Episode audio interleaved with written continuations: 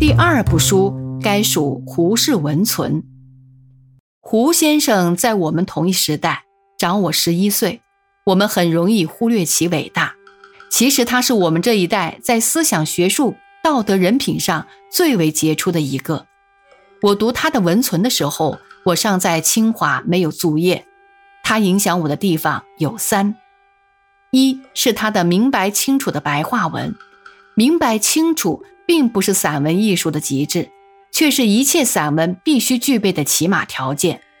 他的文学改良厨艺，现在看起来似嫌过简，在当时是振聋发聩的巨著。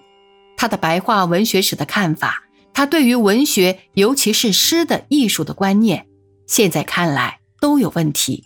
例如，他直到晚年还坚持的说律诗是下流的东西，骈四俪六当然更不在他眼里，这是他的偏颇的见解。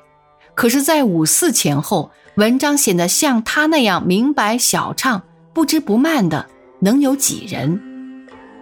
我早年写作都是以他的文字作为模仿的榜样，不过我的文字比较杂乱，不及他的纯正。二是他的思想方法，胡先生起初倡导杜威的实验主义，后来他就不谈此调。胡先生有句话：“不要被别人牵着鼻子走，像是给人的当头棒喝。”我从此不敢轻信人言，别人说的话，是者是之，非者非之。我心目中不存有偶像。胡先生曾为文批评时政。也曾为文对什么主义质疑，他的几位老朋友劝他不要发表，甚至要把已经发牌的稿件擅自抽回。胡先生说：“上帝尚且可以批评，什么人什么事不可批评？”他的这种批评态度是可佩服的。从大体上看，胡先生从不奢言革命，他还是一个儒雅为业的人。不过，他对于往昔之不合理的礼教是不惜加以批评的。曾有人家里办丧事，求胡先生点主，胡先生断然拒绝，并且请他阅看《胡氏文存》里有关点主的一篇文章。其人读了之后欣然诚服。胡先生对于任何一件事都要寻根问底，不肯盲从。他常说他有考据癖。其实也就是独立思考的习惯。三是他的认真严肃的态度。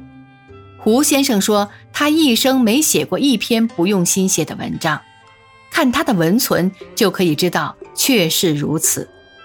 无论多小的题目，甚至一封短札，他也是像狮子搏兔似的全力以赴。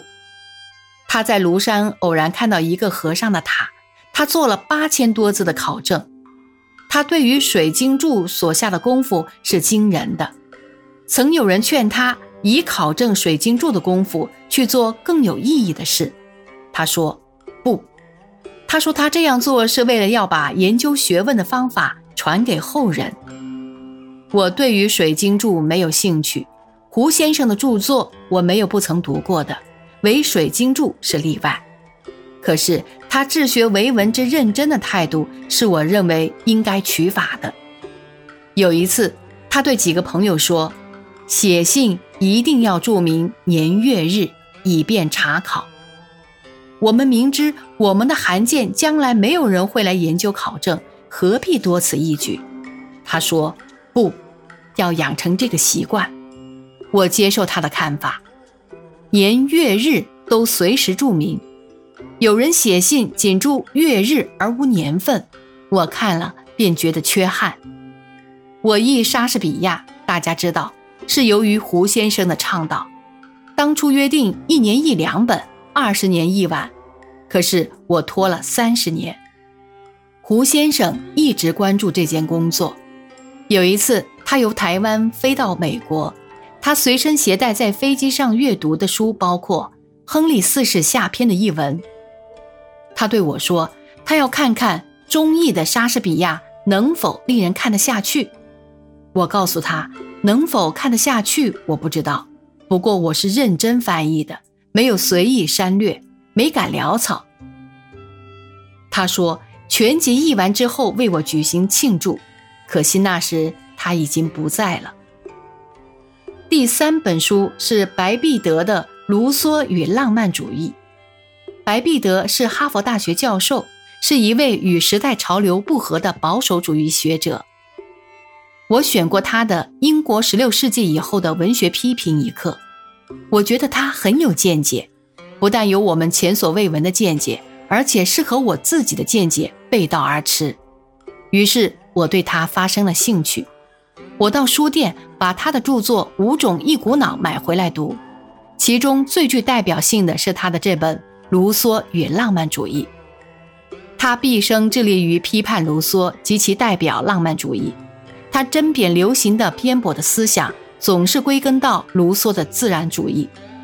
有一幅漫画讽刺他，画他匍匐地面，揭开被单，窥探床下有无卢梭藏在底下。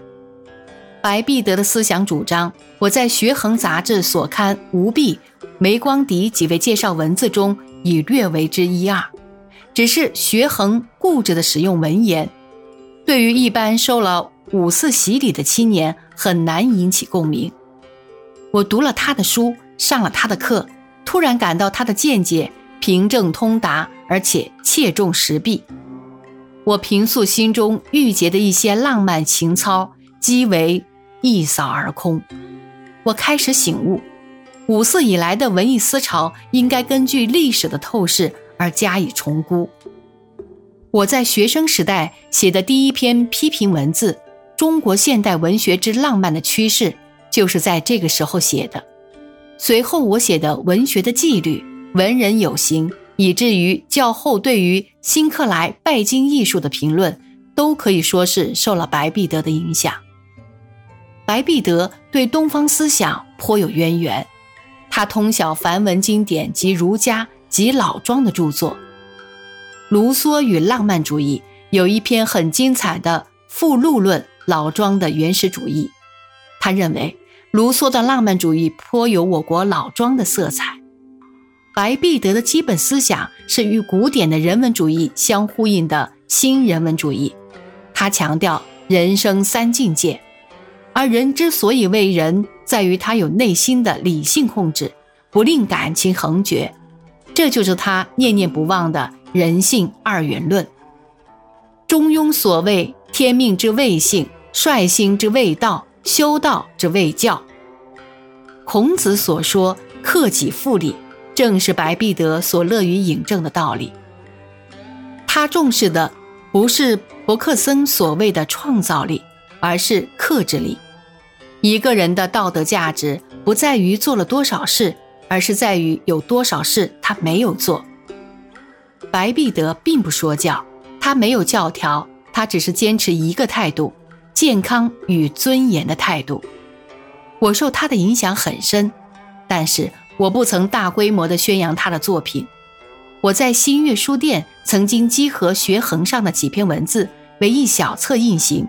名为《白璧德与人文主义》，并没有受到人的注意。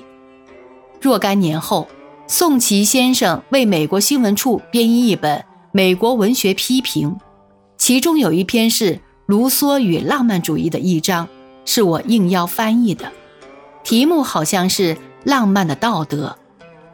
三十年代，左倾仁兄们鲁迅及其他讥我为白璧德的门徒。虽只是一顶帽子，实也当之有愧。因为白璧德的书并不容易读，他的理想很高，也很难身体力行，称为门徒谈何容易。